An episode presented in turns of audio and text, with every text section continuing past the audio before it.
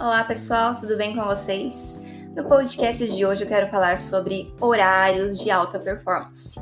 Esse podcast é basicamente uma continuação daquele outro que eu já gravei, então quem não ouviu, volta lá, que é em que horário do dia eu sou mais produtivo.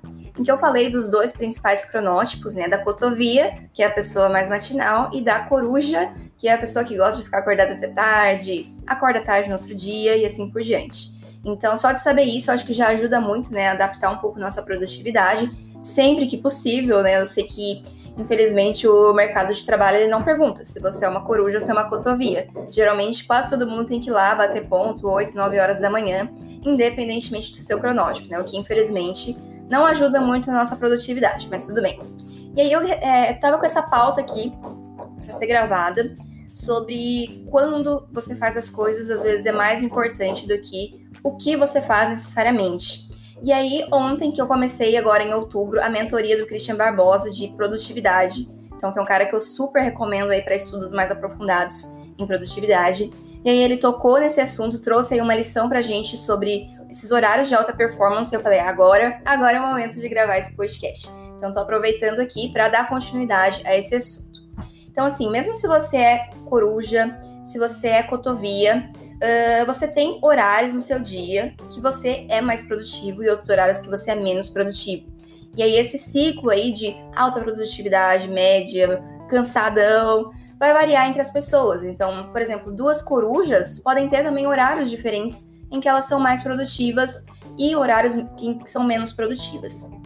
E aí ajuda muito a gente a ter essa percepção, que aí você coloca as atividades que demandam muito mais de você, por exemplo, estudar para um concurso público, algum trabalho que você tem que fazer, traçar alguma estratégia para o seu trabalho, nesses horários de pico, e você coloca as atividades mais tranquilas, por exemplo, ah, fazer uma atividade física, uh, fazer um curso livre, aí, sei lá, estudar inglês, nos horários que você está com a performance mais baixa. E aí, como que eu descubro né, esses horários? É o que eu resolvi vir compartilhar aqui com vocês, que eu aprendi ontem né, nessa aula do, de mentoria do Christian.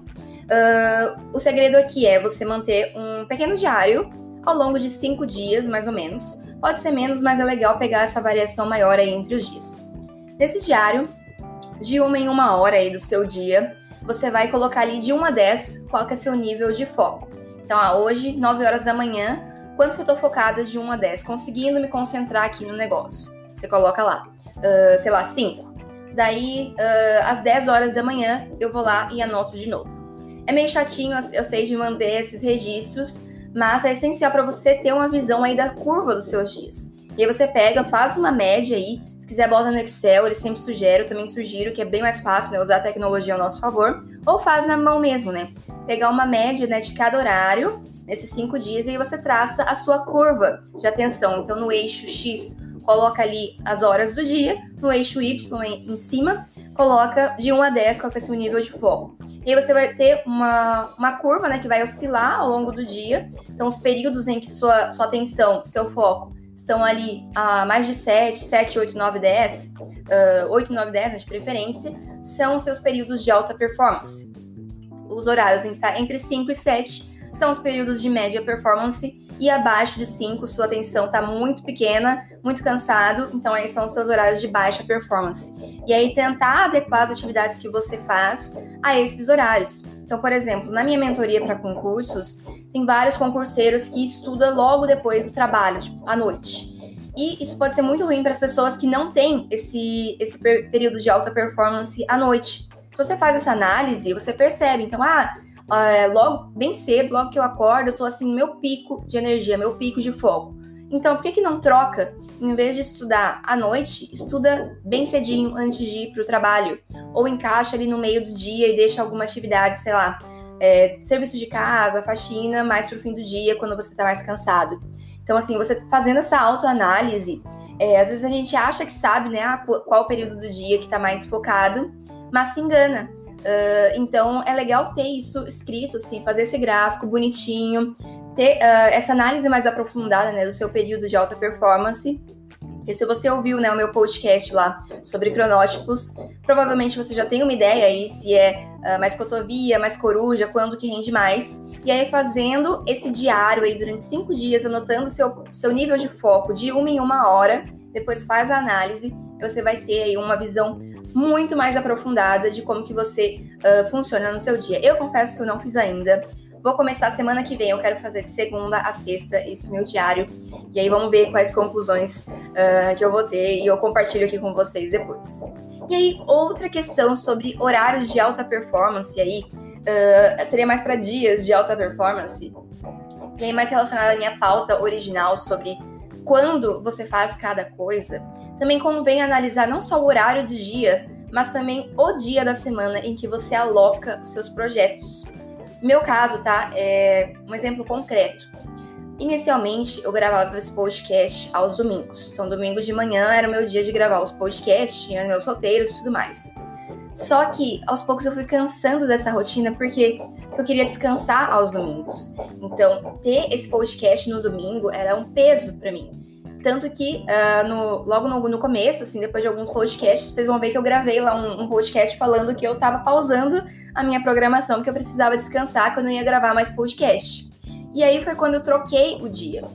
Tipo assim, em vez de me programar fazendo domingo, vinha a inspiração no meio da semana e aí eu gravava o podcast no meio da semana. E aí eu vi que isso funcionou. Tanto que agora eu separei quinta ou sexta para gravar os podcasts e tem funcionado super bem. Porque é um dia que eu uh, tô um pouco mais cansada, então já não compensa fazer atividades muito difíceis para mim. Então esse finzinho de semana é um pouco mais pesado. E podcast é super tranquilo para mim de fazer. Mas ao mesmo tempo não é meu dia de descanso, não é o domingo. Se eu mantivesse os podcasts ao domingo, só ao domingo, tipo, ah, eu só posso fazer no domingo eu provavelmente não estaria gravando mais nada agora, porque para mim já é o dia que eu quero descansar, eu não quero ter obrigação nenhuma no domingo. Então, às vezes, vale a gente analisar aí se a gente está fazendo as atividades certas nos dias certos. Então, vale trocar para fazer experiências, é, reflexões no final de semana. Ah, é, mas compensou fazer tal coisa em tal dia? Será que não tem um dia melhor, um horário melhor, melhor de fazer determinada atividade? Então, assim, muitas vezes o problema da nossa baixa produtividade não está é, no que a gente faz, no, no conteúdo, e sim no, no, quando. Quando que a gente distribui essa tarefa na nossa semana, quando que a gente distribui essa tarefa no nosso dia. Às vezes é uma coisa mega complexa que você está deixando para o final do dia, que às vezes é seu período de baixa, está super cansado, e aí a, a atividade ela se torna 10 vezes mais difícil. Às vezes compensa trocar um pouco seus horários, tentar se acostumar um pouquinho mais cedo, tá? É, acordar um pouquinho mais cedo e aí aproveitar seus horários de alta performance e seus dias de alta performance para dar conta dessas atividades que exigem mais de você.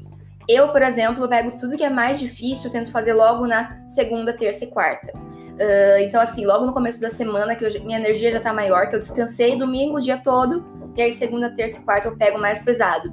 Na quinta e na sexta já são dias que eu tô mais cansadinha, e aí eu deixo pra Uh, sexta e sábado, principalmente, planejamento da minha semana, que é super tranquilo de fazer, uh, trabalhar com as, as, mídias, né? Gravar podcast, montar post pro Instagram, que é uma coisa mais tranquila também de, de fazer para mim, né? e também para os meus estudos. Então, cursos livres, uh, coisas que não exigem muito assim de mim, por exemplo, um curso de produtividade, um curso de marketing, eu deixo para o sábado, então que é o dia que eu tô mais cansada uh, mais tranquila. Se não der tempo de fazer, tudo bem, porque não, não era uma atividade urgente. Então, deixe sempre o principal mais difícil para o início da semana. Então, vale fazer essa, essa análise. Se você está distribuindo bem aí, às vezes é um dia que você tem mais tempo, mas que você já está mega cansado. E aí não adianta colocar atividades ali. Mesma coisa para o horário. Então, façam essas análises aí. Uh, quem quiser, participe desse desafio dos cinco dias, ter um diário, essas métricas aí de foco em cada uma das horas do dia. Tenho certeza que isso só tem a ajudar para aumentar a sua produtividade, a encaixar melhor as coisas que você faz ao longo dos seus dias, ao longo da sua semana. Beleza? Bom, então espero que vocês tenham gostado desse podcast me mandem mensagem lá no Insta, arroba Leilane Verga, para quem não me segue ainda. E fiquem atentos que agora em outubro vou estar lançando mais um curso, meu curso de organização da rotina. Então estou muito animada, estou estudando muito, inclusive na mentoria de produtividade, para ver se consigo acrescentar também mais alguma coisa nova no meu curso. Então, falo com vocês nos próximos podcasts. Espero que tenham gostado. Até mais!